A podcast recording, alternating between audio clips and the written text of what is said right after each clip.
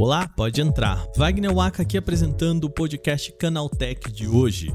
Vamos voltar a falar do setor de criptomoedas. A Binance, atualmente a principal corretora do mercado, comprou a FTX, uma das suas mais importantes concorrentes. O claro movimento de concentração tem um objetivo simples.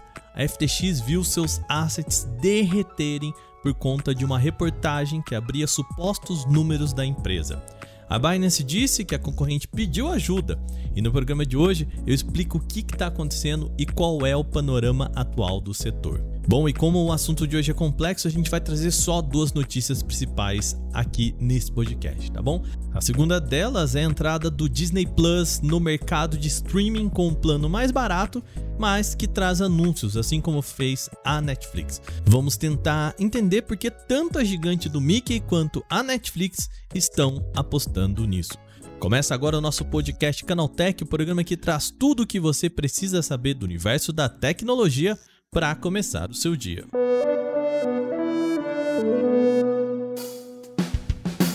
Olá, seja bem-vindo e bem-vinda ao podcast Canaltech, o programa diário que atualiza você das discussões mais relevantes do mundo da tecnologia.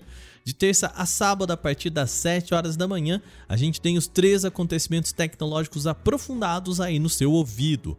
Agora também de domingos e feriados, temos o nosso Vale Play, o nosso podcast de entretenimento.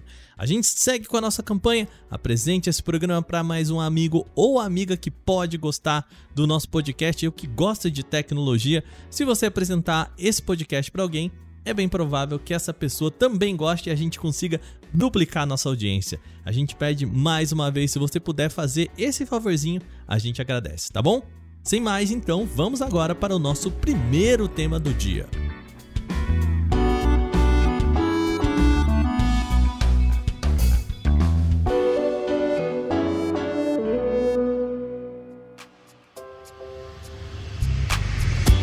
No programa de hoje, a gente começa falando de uma notícia sobre o universo cripto.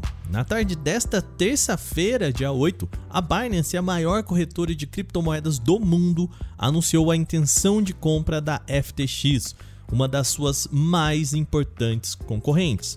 É isso mesmo que você ouviu, uma gigante cripto comprando outra gigante cripto. O motivo é o que mais importa aqui nesse momento, tá? Pelo Twitter, o CEO da Binance, o Changpeng Zhao, conhecido apenas pela sigla CZ, explicou o que está acontecendo. Abre aspas, ele disse: Esta tarde a FTX pediu a nossa ajuda. Há um significante momento de liquidez no mercado. Para proteger os usuários, nós vamos fazer uma LOI não vinculativa com a intenção de adquirir a FTX.com e ajudar a cobrir esse movimento de liquidação. Vamos conduzir um DD já nos próximos dias. Fecha aspas. Eu sei, muitas siglas aqui e juridiquês, mas eu explico, tá? O LOI é a sigla em inglês que significa uma carta de intenção de aquisição. O DD é o processo de análise para isso, tá? Em suma, o que, que o CZ disse é que a Binance vai bancar essa liquidez de compra da concorrente, basicamente na base de adquirir a empresa. Tá, mas o que, que levou a FTX a basicamente pedir para ser comprada? Vamos contar o contexto que está acontecendo por volta dessa compra. E é aqui que a história fica interessante, tá? Vamos lá. A FTX é uma companhia de um grupo do qual faz parte também outra firma, uma firma de trading chamada Alameda Research. Na última semana, uma reportagem do site Coindesk revelou possíveis dados de uma planilha financeira relativa à Alameda. O Coindesk disse ter acesso a essa planilha e revelou alguns números. O que esse documento mostrava é que grande parte dos assets da Alameda eram, na verdade, tokens criados pela FTX e não de outros investimentos. Em uma comparação meio besta, seria como se grande parte do que a Alameda anunciava como capital para os seus clientes fosse dinheiro impresso pela própria Alameda, ou melhor, pela empresa que faz parte do grupo da Alameda, no caso a FTX. Em suma, isso criou nos clientes um medo de que a FTX não tivesse capacidade de bancar os seus tokens e gerou uma fuga de clientes. Ou seja, as pessoas passaram a transformar os seus FTTs, que são os tokens, a moeda do FTX, em outras moedas ou até tirando isso e comprando em dinheiro real. Esse processo de vender os seus assets e transformá-lo em dinheiro real é o que a gente chama de liquidar um investimento, tá bom? E é aí que a Binance entra na jogada. Muitos usuários de FTT da Binance começaram a liquidar os seus investimentos, o que é sempre péssimo para uma exchange, para uma empresa que vive de fazer essa transação. Isso porque as pessoas estão tirando o dinheiro da instituição. Durante todo o final de semana, a Binance viu isso acontecer e disse que iria bancar a liquidez das moedas da FTX e que não ia deixar os usuários na mão. Só que o resumo dessa história é que, de fato, a liquidez foi muito grande. O token da FTX simplesmente derreteu. Até a produção desse roteiro, na tarde de ontem, a moeda havia perdido 80% do seu valor. Em 24 horas, ela variou da casa dos 22 dólares para 4 dólares e meio. Pois é. Por conta disso, a Binance resolveu comprar sua concorrente. Ela já teria que bancar essa fuga de pessoas, então, pelo menos o investimento pode trazer uma outra empresa para o seu guarda-chuva. Essa foi a estratégia de compra da Binance. Até o momento do fechamento desta edição, não se sabe quanto que a Binance pagou pela FTX, mas é bem possível que seja uma cifra bilionária. Não é preciso nem dizer que isso balançou muito o setor de criptomoedas. Como que uma das principais companhias simplesmente ruiu em poucos dias, isso trouxe um medo gigante para o mercado. O cenário de incertezas também respingou, claro, em outras criptomoedas. O Bitcoin, por exemplo, apresentou queda forte também nesta terça-feira beirando em uma redução de 12% até o fechamento desse podcast. O Ethereum também foi negociado em forte baixa, tá? Uma redução de 18% em média. Segundo o site CoinMarketCap, o mercado todo teve queda na casa de 13% em apenas 24 horas.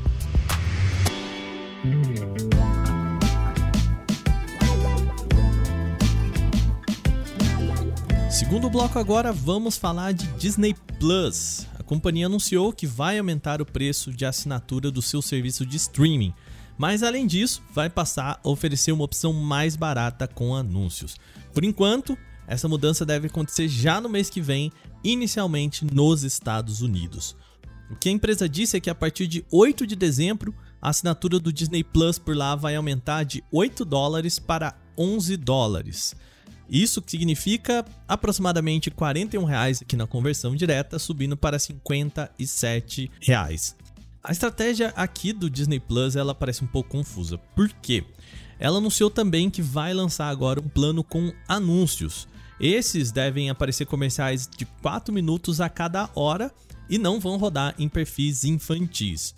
A questão é que o plano mais básico agora com anúncios vai passar a ser cobrado com os R$ reais que antes eram o plano básico, né? Lembrando aqui, ela passou de R$ reais para R$ reais no plano do Disney Plus. E se você quiser manter esse preço de R$ reais, agora você vai ter que assistir a alguns anúncios. Quem acaba de lançar esse plano também aqui no Brasil é a Netflix. Por aqui, o plano mais básico, chamado Básico com Anúncios, custa R$ 18,90 por mês. A qualidade do vídeo é mais baixa, 720p, ou seja, só HD, e não permite o download de filmes e séries para assistir offline. O plano mais caro da plataforma de streaming, o chamado Netflix Premium aqui, tá em R$ 55,90. O Disney Plus ainda não anunciou quando que esse plano mais em conta e com anúncios vai chegar a outros países, aqui no Brasil incluso, mas a previsão é de que isso aconteça no ano que vem. Atualmente, os planos de streaming do Disney Plus aqui no Brasil são de R$ 27,90 por mês ou R$ 270,90 por ano, ou seja, você paga só 10 meses se você pagar no plano anual. Também é possível assinar pacotes com Star Plus e Stars Play dentro do serviço do Disney Plus. O que, que leva essas empresas a apostarem nesse movimento agora? Bom, as duas estão buscando um cliente que não tem capacidade financeira muito grande. É óbvio, ela quer cobrar menos desse cliente, mas também não quer bancar esse custo. E é aí que entram os anúncios. A Netflix e a Disney Plus estão em busca de encontrar aquele cliente que pode pagar menos e que não quer uma experiência premium, ou seja, de novo aqui nada de assistir em telas 4K, fazer os downloads como a gente disse aqui em relação a esses planos. O acesso é como for, da forma mais barata possível, esse cliente que essas empresas querem encontrar. E esse é um perfil de usuário típico em países em desenvolvimento, como o Brasil e a Índia, dois mercados gigantes dos serviços de streaming. Há tempos, a Netflix vem explorando versões cada vez mais baratas de seu serviço, principalmente pensando na pessoa que assiste aos conteúdos em trânsito. Vale lembrar, a gente falou aqui no programa de ontem que o plano da Netflix com anúncios ainda não chegou a alguns aparelhos considerados mais premium. Entre eles está o Apple TV e o Chromecast, ambos voltados para o consumo em casa. O que mostra que o perfil de pessoa que ela está querendo pegar é exatamente a galera que assiste no celular e de preferência a caminho do trabalho.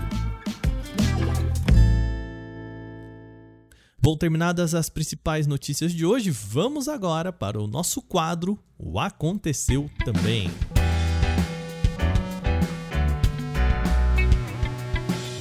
O Aconteceu Também é o quadro em que a gente fala das notícias também relevantes, mas que não geram uma discussão maior. Apresentados há alguns meses, o Samsung Galaxy Watch 5 e Galaxy Watch 5 Pro têm vários pontos de destaque, e agora eles ganham também pulseiras metálicas.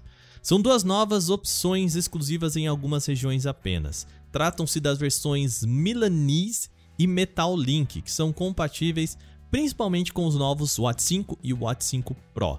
A primeira, a Milanese, também pode ser encaixada no Watch 4. A chamada Milanese é a mais barata da dupla e é oferecida nas cores preto e prata em dois tamanhos. Pode ser o pequeno médio ou o médio grande. Tal pulseira tem tamanho ajustável e conta com um fecho magnético para ficar presa no pulso. Por outro lado, a Metal Link é a mais exclusiva, voltada apenas para o Galaxy Watch 5 Pro e tem um preço, olha, significativamente mais cara, tá? Ela usa titânio na construção e está disponível também nas cores preto e prata. Ambas usam um pino para encaixe e contam com a largura de 20 milímetros. As pulseiras estão disponíveis em algumas regiões do mundo, mas por enquanto não aqui no Brasil. Nos Estados Unidos, o preço oficial da versão Milanese, a mais barata, é de 99,99 dólares. Vamos arredondar para 100 dólares. Isso equivaleria a aproximadamente 510 reais na conversão direta atual. O Metal Link, a versão mais barata, custa 299 dólares, equivalentes a aproximadamente 1.100 reais, lembrando na conversão direta sem contar impostos. A Realme começou a vender nesta terça-feira dois novos celulares básicos no mercado brasileiro. São eles o Realme C30S e o C33, dois modelos com especificações de entrada que se destacam pelo preço baratinho, tá? Os dois têm a mesma tela com tecnologia em LCD de 6,5 polegadas e resolução em HD+. Não tem maior taxa de atualização do que 60 fps. Além disso, também tem uma bateria de 5.000 mAh e compartilham a mesma câmera frontal de 5 megapixels. Diferenças agora: Realme o C30S possui um processador Unisoc SC9863A, acompanha 2 GB de memória RAM e 32 de espaço para armazenamento interno.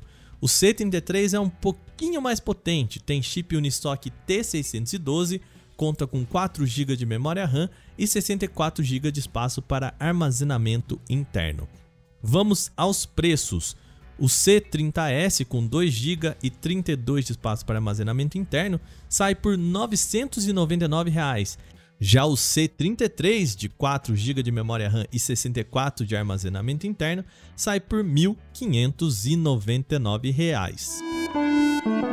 A Motorola atualizou a sua linha de acessórios disponíveis para compra no Brasil com o MA1 Wireless.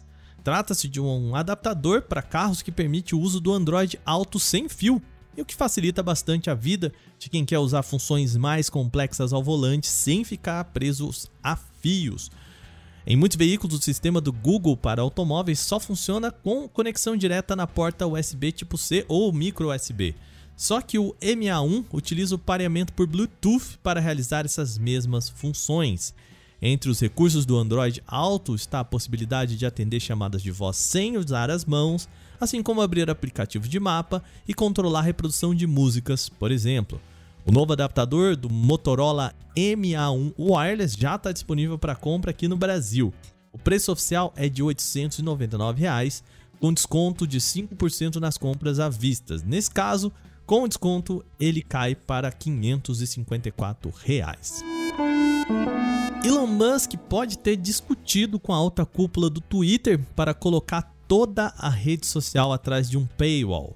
Isso é o que afirma o site Platformer, que teria obtido acesso exclusivo a materiais com tais planos. Na prática, isso significaria tornar toda a plataforma em um site acessível somente para quem tivesse disposto a pagar. A proposta seria um desdobramento de um possível prejuízo decorrente do novo modelo de assinatura do Twitter Blue. O relançamento do sistema, que ofereceria o selo azul e menos publicidade no aplicativo, poderia render menos dinheiro do que os anúncios hoje vinculados. Tudo isso teria ocorrido de modo fechado, sem a participação de funcionários ou qualquer formalização, quer seja em uma reunião por videoconferência, quer seja por e-mail. Vale lembrar, Elon Musk queria lançar o novo Twitter Blue já nesta segunda-feira, dia 7, mas o lançamento foi adiado, ainda sem data para chegar. Usuários de internet Starlink no Brasil já podem aproveitar a versão Starlink para viagens. É o novo serviço que mantém a conexão com a rede mesmo em um local diferente daquele em que está instalado. Em comunicado enviado por e-mail aos clientes nesta terça-feira, dia 8, a SpaceX anunciou que o novo serviço já está disponível permitindo uso portátil de internet, veja bem, em todo o continente.